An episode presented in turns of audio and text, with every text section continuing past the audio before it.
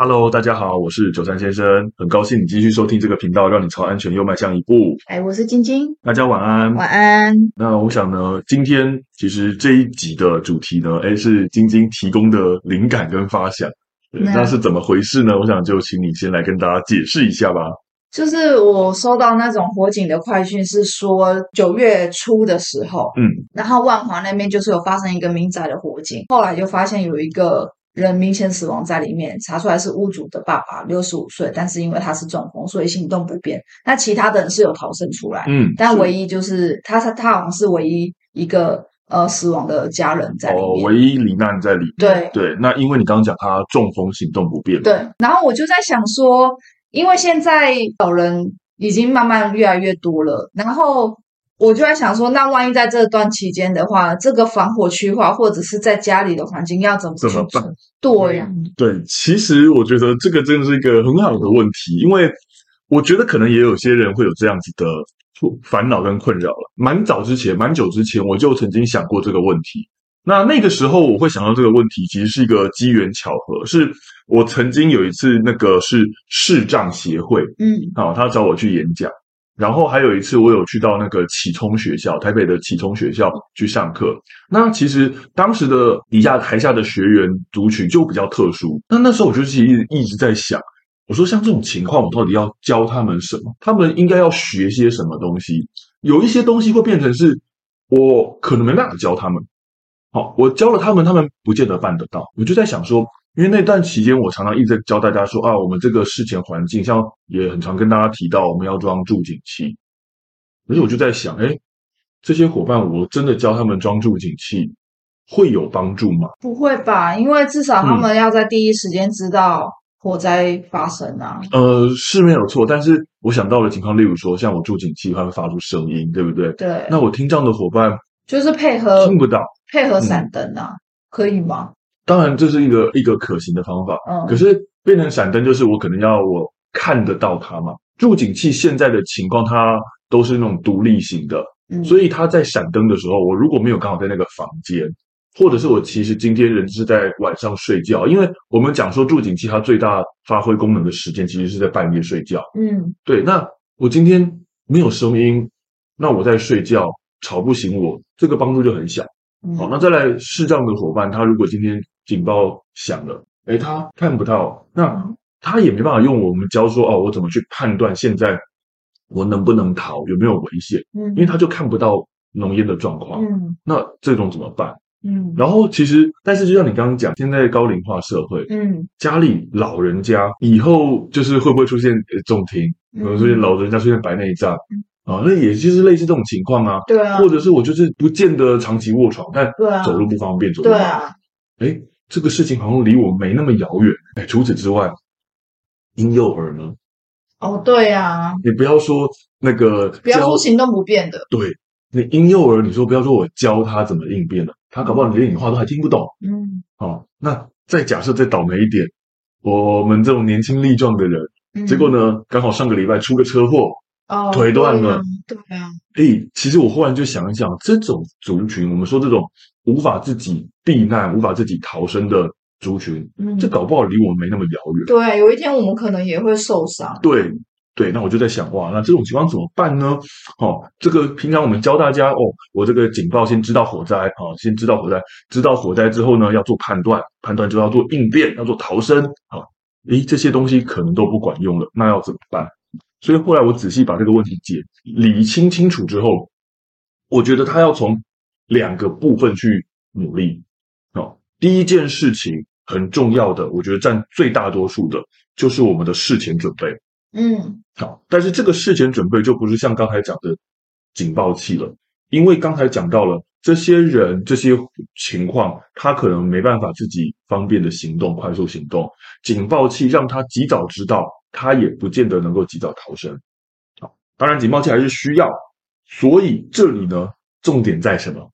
在于防火区划。我发现这时候最重要的事情就是，如果我们没办法让它自由行动的逃生，那我们就要帮他打造一个，就算他不逃，他也火也烧不进来。没错，我即使不逃，我也不会有事的环境。所以呢，以前我都会教大家说，好，我们要怎么去判断防火区化？怎么判断我哪个房间安不安全能躲？所以这边跟大家讲一个很重要的重点，我们有四个要件去判断我一个房间到底能不能够帮我们抵挡火灾。首先，第一件事情，哦，我这个房间的隔间，也就是墙壁、天花板，必须要用耐燃隔间盖成的。嗯，基本上是水泥墙就没有问题。哦，所以其实大家可能用手大概敲敲看，哦。就是水泥墙的感觉，你一定知道了。嗯，好，那敲下去，如果发现听到那个声音跟感觉，发现是木材的，嗯，啊，那就不适合。那通常这种情况比较会出现在像我们讲的那种分租套房，对，或者是顶楼加盖的铁皮屋，嗯，啊，那这种房间的隔间材质就不适合你拿来当做避难的房间。还有另外一个衍生情况要补充一下，就可能我的隔间都没有问题。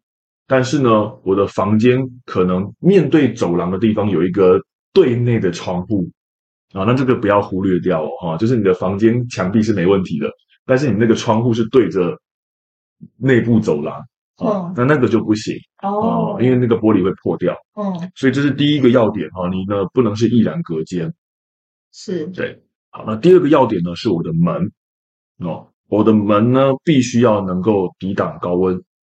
啊，所以呢，典型的例子，不要塑胶门，不要玻璃门，不要纸门，嗯，啊，纸拉门这些都不好，嗯，好，啊，那另外呢，跟大家补充一下，铝门合不合适？我觉得也不行吧。嗯，没错，你答案是对的啊，铝门不合适。嗯，铝门它的熔点大约是六百度左右。哦，那很随便就超过了。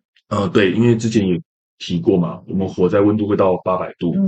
所以铝门也不行，比较适合的是木门啊、铁门，嗯啊，所以你的房间如果是这种门就没有问题啊。再来第三种情况呢，就是你的门呐、啊、跟那个墙壁啊上面不要有破洞，因为有洞的话烟就会流进来嘛。对，所以那个门呢不要有通风的气窗啊，不要像是栅栏门啊，啊你墙壁上那个洞啊，啊不要就是有个像刚才讲的有个开窗。哦，或者是有那种管线的洞很大一颗漏在那边，这个分租套房很常遇到哎、欸。对呀、啊，对呀、啊，所以分租套房其实坦白说，很多人会讲说，呃，分租套房或者是这个顶楼加盖铁皮屋危险性很大，嗯、对不对？但是很多人其实说不清楚到底哪里危险、啊。对。就是你讲的这种情况，因为他们都为了要通气，门上面都会有一个通气窗。是的，对，不然就是用青材质。呃，青木材质。对啊，哦，所以这些它才是它危险的地方。那最后一个要点就是这个房间要有一个对户外的窗户，要有一个对户外的窗户。啊，那这个窗户不是要给你逃跑用的，这个窗户是让你去排掉毒气用的。好，所以这个对户外的窗户呢，记得哈。它要在上方，因为我也看过有些那种透天厝，它的窗户是开在下面，很奇怪。嗯，哦，那个房间的窗户是开在是在接近地板那边，那这种窗户就不行。好，所以我们要有一个对户外的窗户。所以简单来说，刚才整理一下刚才四点：第一个，不要是易燃隔间啊；第二个呢，门要可以挡热啊；第三个呢，这个房间要可以挡烟啊；第四个要有对户外的窗户。那你用这样子的标准去判断家里到底哪个房间安全，哪个房间不安全？好，那找到了安全的房间啊，那所谓的安全房间就是，除非这间房间起火，否则啊，它就是可以避难。没错，否则不管家里哪里起火，我人只要在这个房间里面，我就不会被烧到。是的，即使我不知道火灾在哪。嗯，门关着也无所谓。对，所以我想像你刚刚讲讲，仅仅讲那个案例啊，跟我们刚刚前面讲的那种情况啊，这个行动不便啊，啊，或者是还无法学习的小朋友，哎，我就会觉得哦，其实大家的家家户户里面都必须要有一间这样子的房间。嗯，啊，当然你说我全部房间都很安全，那最好。对啊。可是呢，我觉得要有至少你要知道，至少要有一间这样的房间。嗯。那我们家里的老人家。哦，我家里的小朋友，我就放在那个房间。是的，平常就生活在那边。没错。啊，就把那间当成是他的卧室。嗯，啊，那或者是呢，哪天哪谁呢，谁谁谁倒霉，谁的腿断了，就去住那间房间。哦，对对，对那间房间就是最安全的地方。嗯，好，那只要是呃住在那个房间里面的人，晚上睡觉门关着。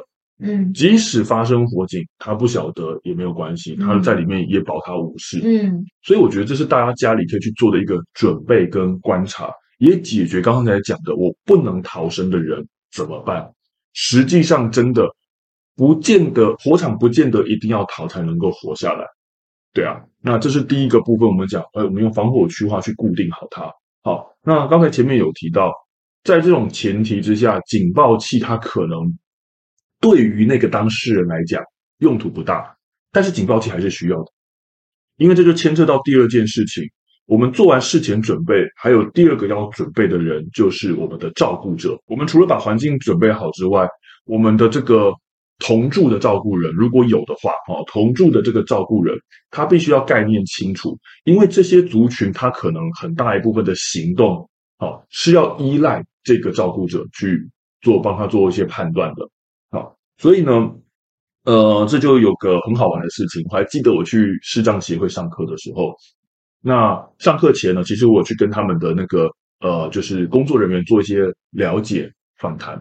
他们问我问了我一个很有趣的问题哦，他说有没有可能哦，这些眼睛看不见的盲胞伙伴，他们在火灾现场反而是一个优势，就是因为他们本来平常就看不到，所以他们已经习惯。在黑暗中行动，他们的想法意思就是说，这些呃眼睛看不到的伙伴本来就看不到了，所以火灾现场的黑暗对他们而言已经没他了。他们很习惯在黑暗中摸索跟行动，所以他们的想法是说，哦，训练低姿势爬行的时候会更上手。会不会有办法让这些看不见的伙伴呢，就是这些盲包伙伴呢，在火灾现场呢，他反而可以带我们这些明眼人走出去？你觉得呢？我觉得。我觉得自己逃生，我觉得，我觉得有可能有机会。但是如果要带明眼人出去，我就不见得。我觉得其实他们讲的那个呢，是一个很有趣的想法，但我觉得不可行啦。嗯，我觉得不可行，因为首先第一件事情哦，火灾现场会出现黑暗，那是已经出现了浓烟与高温了。这个时候本来就不是你该逃生的时机了。哦，对。那第二件事情，其实这也是他们跟我分享我才知道的。他说呢，其实呃，这些视障伙伴他们很依赖的是环境的呃稳定性。哦，就是他说他们在生活当中呢，那些东西的位置比基本上要比较固定。好，他们会熟悉，他们会用自己的身体感官去记得这些东西的位置。好，那我说这个在火灾现场就是一个很大的风险。火灾现场，它可能会因为大家今天在应变逃生，甚至有人在救灾的时候，去把现场的环境做到很多的碰撞跟改变，所以呢，反而对这些盲包伙伴来讲，它这个环境已经变了，哦，它不是一个他们讲的那个他们很适应的环境，所以呢，其实这也是我从他们那边口中我才知道说，哦，原来有这种情况，嗯，哦。对，但是以我的专业，我第一个反应就是，其实那个状况本来就不应该逃了。对了，对，所以呢，我只是觉得他们讲这个，哎，很有趣。嗯，那这个，所以就是我刚刚讲到的，是会牵涉到你照顾者的观念正不正确。嗯，如果你今天哈、啊，就是一样有这种小误解，会觉得我们这时候还要逃，结果呢，那些行动不便的人哈、啊，行动不便的这些伙伴，他可能躺在床上，本来他躺在床上待的好好的，哎，我就是安全的，结果被那个照顾者一拉拉拉拉拉，就是我想着我一定要逃，我一定要逃。结果把他拉到危险的地方去，这个基本的概念就不对。对，所以呢，我们讲了，环境有你的基本概念，你照顾的基基本概念还要，要清楚。对，否则真的就是我们遇过很多的情况，大家就觉得我一定要逃生，好，结果本来他的位置就是安全的，然后呢，你去把他拉到了危险的地方，而那个人还很可怜呢，你知道他行，他没办法抵抗你，还要被拖，对，他抵抗不了你，哎，然后呢，就是被这个。拖到危险的地方去，所以我之前受伤。对，然后呢，哦、而且重点是他拖拖拖拖拖拖到一半呢，因为不好拖嘛，他搞不好能拖到危险的地方之后呢，发现哎，他不行了，他就得自己跑掉了，然后你就被丢在那边了。所以我曾经在我们还在当消防队的时候，我去辖区的医院哦，我去辖区医院上课的时候呢，我就很强调这一点，就是台下底下都是一些护理人员嘛，好、哦，然后呢。我就跟他们讲介绍说这个防火区化的这个功能啊，跟他们讲说说，呃，这个呢，其实万一发生火灾哈，啊，如果防火区化没问题的话，只要不是我这间发生火灾，请帮我把门关起来。好，我要很确定大家懂这个观念，因为呢，那间医院在我们辖区哦，那我自己又当消防队。哦，我必须要做最坏的打算。我很有可能呢，哪天救灾受伤会住到你们的医院，所以我要很确定你们的观念是正确的。嗯，如果我真的住在你们医院里面，别的地方发生火灾，请帮我把门关好。哦，如果因为这样而死掉的话，我也不会来那个找你算账。所以我都很肯定说他们的观念是正确的，就类似这样这样子啦。嗯，没错。所以我觉得这个呢，大家也是一样哦。很多照顾照顾者真的一定要记得，我防火区划好的话，我防火区划好的话，真的不逃离火场，你也不见得会有事情。嗯，啊，对。那呃，回过头来，另外一个补充的事情就是这个啦。